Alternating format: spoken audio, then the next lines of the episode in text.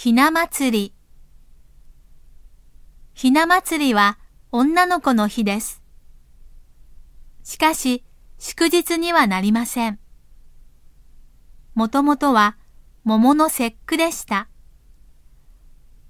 以前は桃の花が咲く旧暦の3月3日でしたが、今は太陽暦でやります。ひな壇にひな人形を飾り、桃の花、お酒、ひし餅、ひなあられなどを添えます。ひな人形のひなとは日本語では小鳥のことで小さい、可愛らしいという意味です。鯉のぼりと違ってひな人形は室内に飾るため、未だに飾る家庭が多いです。